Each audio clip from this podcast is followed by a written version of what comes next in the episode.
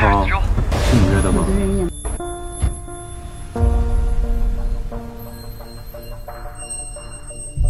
对不起。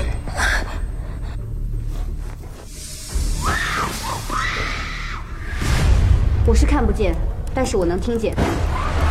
那是一辆出租车。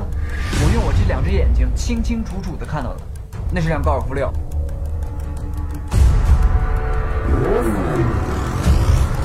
这肯定跟最近的连环失踪案有关系。就您这样能抓到犯人？我靠！你们觉得这么玩很刺激吗？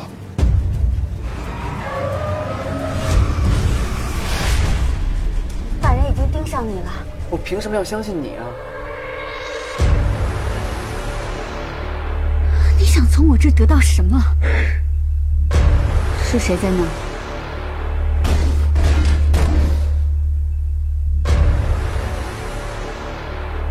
那个家伙跟你一起上了公交车，用你的手机拍摄四周。有的人眼盲心不盲，有的人眼不盲心盲。音乐有风险，观影需谨慎。听冰糖电影有效躲避烂片。你好，你现在收听的是冰糖电影，我是冰糖。嗯，那么我们今天要说的电影呢是惊悚片《我是证人》。今天的节目呢是两个部分，前面的部分呢是关于这部电影的影评，后面的部分呃就是我们的新栏目叫每个人的电影，呃是大家的留言回复。如果你也想参加这个栏目呢，欢迎添加我们的微信公众账号和微博冰糖电影，在听到的那期节目的下方留言。下面我们来听一下猫君的影评。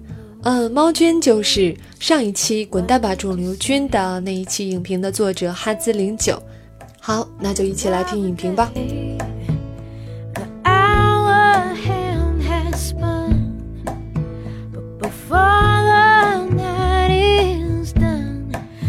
Just have to hear those sweet words spoken like a melody 首先，我要提前声明，作为一部原创电影，《我是证人》是国内难得一见的惊悚电影，节奏的顺畅，人物的自然以及悬念的铺设，都堪称近几年比较不错的佳作。可惜它不是一部原创电影，有原版的精品盲症在前，原版导演亲自操刀，仅仅达到现在这种完成度，不得不说是我们的问题了。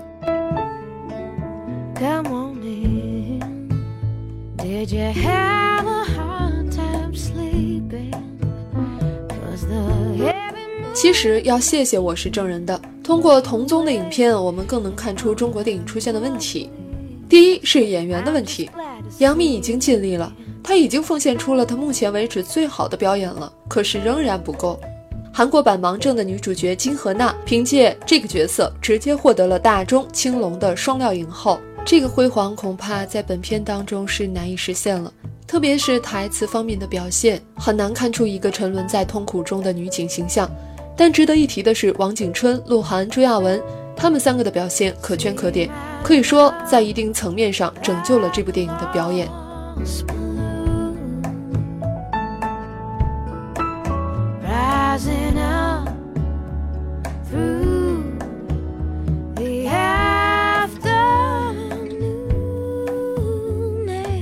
第二是编剧的问题，编剧似乎是很困难的，我能想象。他在编剧的时候努力的去想怎么把那些坑爹的品牌进行安插，同时又得符合中国的实际。但是无论怎样，我还是无法接受。问题之一在于留白太少，在情感表达上一定要留白，不能什么都拿对白解决。在情感表达的这个问题上，最低级的手段才是对白，而我们的编剧恰恰最喜欢用，也就失去了魅力了。原作的精彩就在于金荷娜通过眼神、肢体以及动作，表达出一个意外害死自己弟弟的女警的愧疚与自责。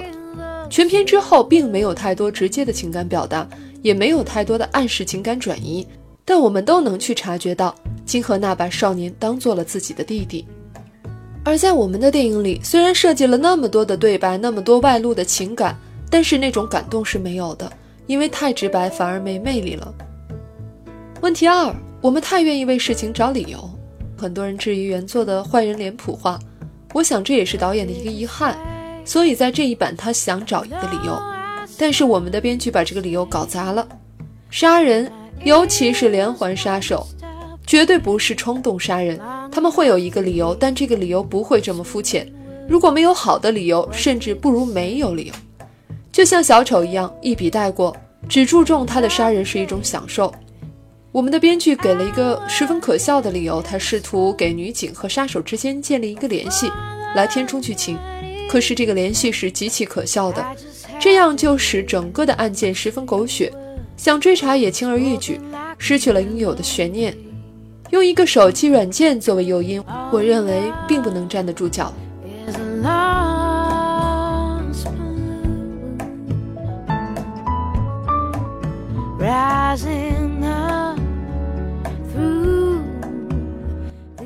问题三：过度追求本土化，主要是在两个桥段。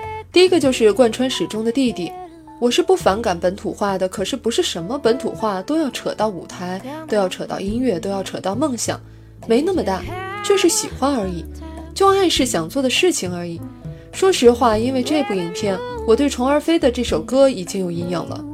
这个设置是十分失败的。我们不必把所有情感纽带全部物化。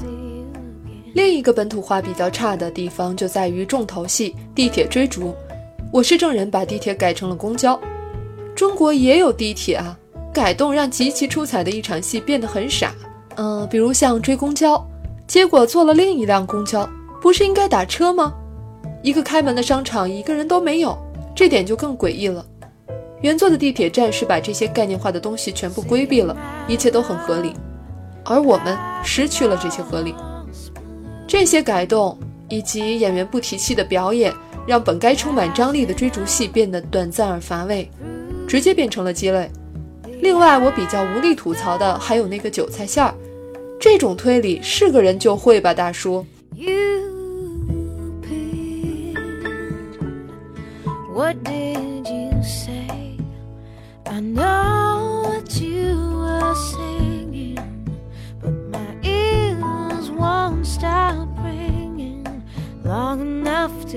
第三，体制问题，主要是在于警察的态度。由于众所周知的原因，我们的警察必须从一开始就重视案件，而韩国的警察却从一开始的无视和敷衍，慢慢转变为重视和调查。我们的影片却因为种种顾忌失去了这个环节，直接让王景春的形象变得扁平无力。他在车上的一段本来是极具感染力的，但是却变得让观众毫无头绪。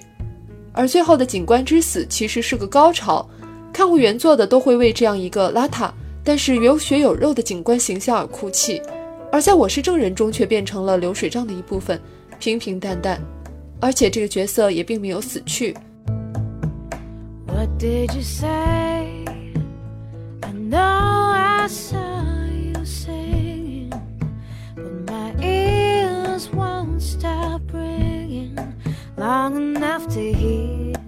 但是我并不是说这部电影毫无可取之处，导演掌控的部分一如既往的精彩，比如通过想象视角描述盲人的世界，比如对于杀人者以及杀人场面的刻画，比如悬疑镜头的铺陈，再比如最后一段与剧情关系并不大的黑屋追逐。这场因为与不靠谱的改编关系不大，所以其精彩程度要远超过原作。不说话的杨幂比说话的杨幂要会演戏的多，而朱亚文再次向我们证明她的实力。鹿晗真的是本色演出，演得精致，演得出彩。所以通过这部影片，给我们敲响了警钟。跟韩国电影的落后不仅是体制关系，而是整个产业链的问题。希望我们能拍出原创的、精彩的罪案电影。以上是猫君的影评。那其实我们已经有了原创的精彩的罪案电影，不是吗？比如说《白日焰火》了，比如说《烈日灼心》了。嗯，这一年中国类型片的进步还是不少的，但是我们还希望它更好。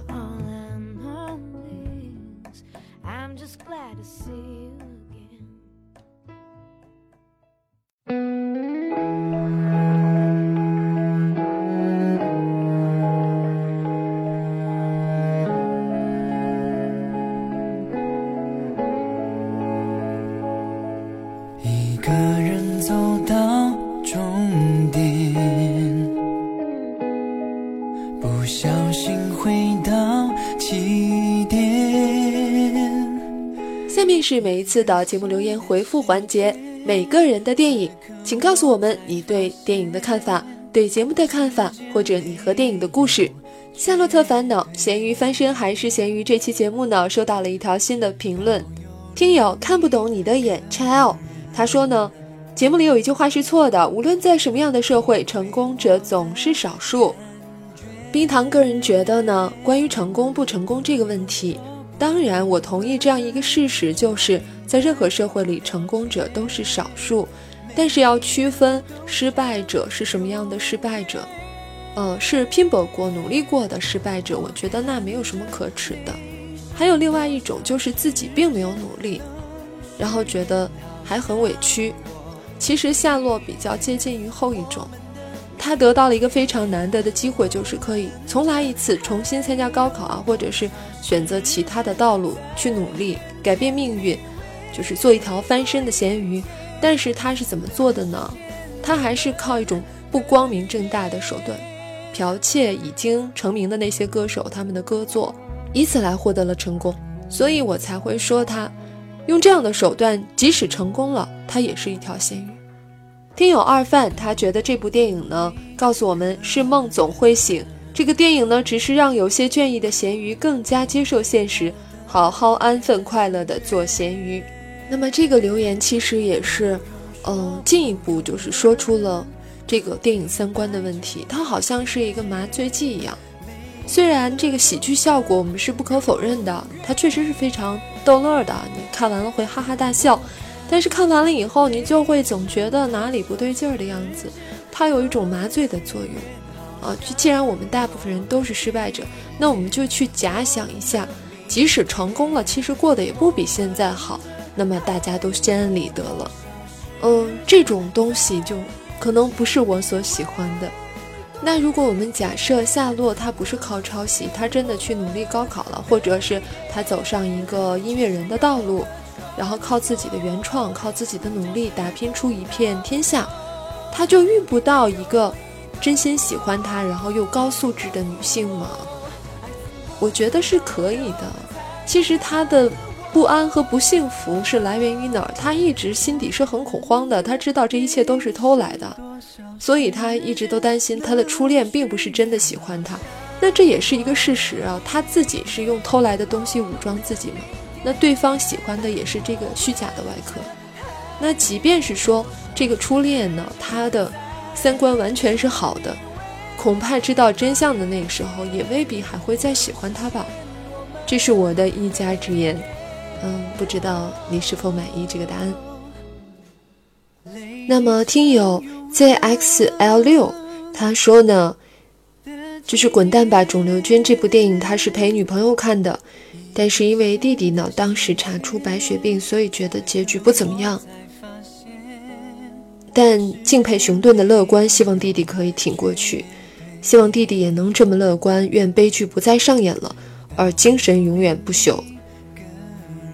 嗯，那么我看到这个留言的时候，就是有一点难过啊。我能理解你，如果身边只有至亲的人也得了比较严重的病呢，当然，并不希望看到电影是那样的结局。那我也希望，嗯，你的弟弟可以挺过去。那么，我们都带着乐观的精神活下去吧。希望他能过得好，希望你们全家都能过得好。嗯，听友白志鹤他说：“是钢铁还是侠是你最好的一期节目，期待你能超越，那才是你的风格。”嗯，说起来吧，这期节目可能我有点记不清了，是冰糖电影刚开始的第一期，或者是第二期节目吧。那个时候就是冰糖还什么都不会呢，录音也不太会，嗯，然后节目风格也没有定下来，嗯。就是很不成熟的一期节目吧，但是，呃，唯一的好处就是在里面我说出了自己一些真实的想法吧。如果大家有时间，可以去重听一下那期节目，就可能会知道冰糖是一个什么样的人，就是比较比较容易感性，比较情绪化，然后又有点古板。嗯，就是因为比较古板，所以可以坚持到今天，做到一百多期吧。那这一百多期节目当中，并不是全部都是，呃，影评节目。之前一开始做过一些小说啊，或者是故事啊，觉得好玩的东西就录了。嗯，因为刚刚开始学录音嘛，觉得都蛮新奇的。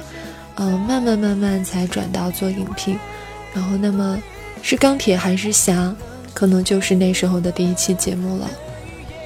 那么，一直坚持到现在的动力是什么呢？就是可能。总是容易被一些东西打动吧，电影也好，或者是大家的留言也好，嗯，就是一个特别情绪化的人。那么在一开始录的众多录着玩的东西当中呢，就有《失恋三十三天》的有声小说。嗯，像沉默的火柴，他的留言，像他这样的留言有很多啊。我其实也挺惭愧的。